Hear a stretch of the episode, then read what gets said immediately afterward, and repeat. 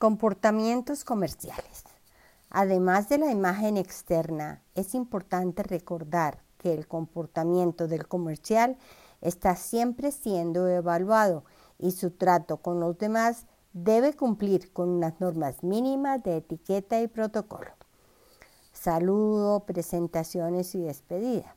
El saludo y la despedida son importantes en las relaciones con otras personas, ya sea en persona, online o por teléfono.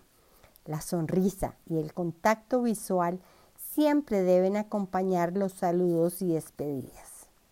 Con frecuencia debe presentarse a sí mismo o a un tercero y también le presentarán a otras personas.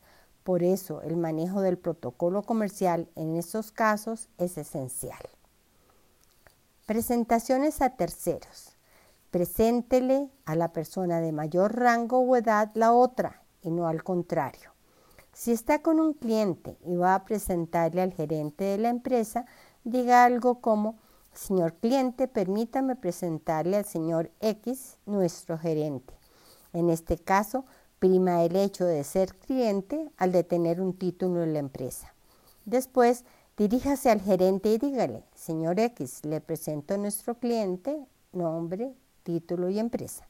Diga el nombre del cliente como a él le gusta que lo llamen, señor, don, doctor, ingeniero, entre otros, para que el gerente lo utilice igual. En una videoconferencia online, si es proactiva, el comercial invita, como anfitrión entrará mínimo 10 minutos antes para asegurarse que la configuración de la plataforma es la adecuada.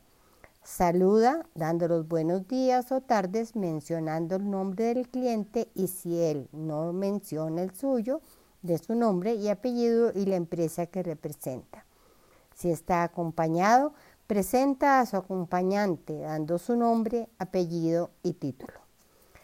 La persona presentada no repite su nombre, Solamente saluda utilizando palabras con cortesía como es un gusto conocerlo y repitiendo el nombre de la persona a quien fue presentado. Da la mano si es presencial y si se la ofrecen y entrega su tarjeta si aplica.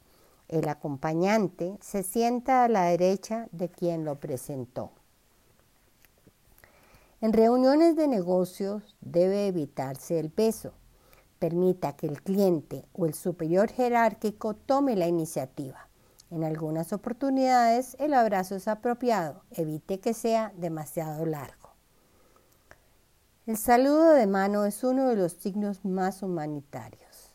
En él se combina la amistad, empatía, confianza y calor humano. Sin embargo, hay personas que rechazan dar la mano por varias razones en especial a personas desconocidas o por temor a encontrarse con manos sucias. El cliente o la jerarquía superior dará la pauta cuando está en su oficina o cuando llega a la suya. Cuando no se puede dar la mano, como por ejemplo en una conferencia online, se hace una pequeña inclinación de cabeza, se mira a los ojos y se sonríe, saludando con amabilidad. Recordar siempre el espacio o burbuja personal de las personas.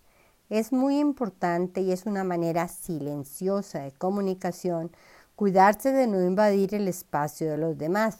En los negocios se conserva una distancia de 50 centímetros o más, dependiendo del tipo de relación con el cliente y las costumbres del país. Esto aplica para el cliente interno y para el cliente externo. La burbuja personal desde el año 2020 se amplió a un metro y medio mínimo de los demás. Gracias, continuaremos con nuestros tips.